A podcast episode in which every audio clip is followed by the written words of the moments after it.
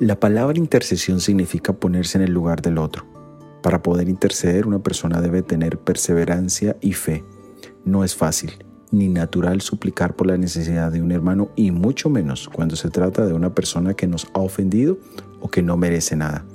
El Mesías intercedería por nosotros los pecadores en medio de su sacrificio vicario. En el Evangelio de Lucas, capítulo 23, versículo 34 leemos, Y Jesús decía, Padre, perdónalos, porque no saben lo que hacen. Y le repartieron entre sí sus vestidos, echando suertes.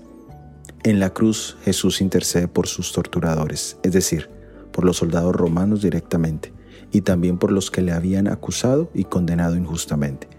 Esta oración no perdona la culpa que cada uno de ellos merecía, pero sí demuestra la actitud de nuestro Salvador ¿Cuántos de nosotros hemos proferido maldición en cambio de intercesión por aquellos que nos han ofendido? La oración de intercesión de Jesús va hasta nuestro tiempo por todos aquellos que también son culpables del derramamiento de la sangre de Jesús.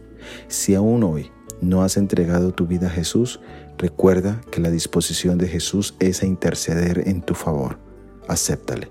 Soy Óscar Oviedo y este es el devocional Jesús en 365 días.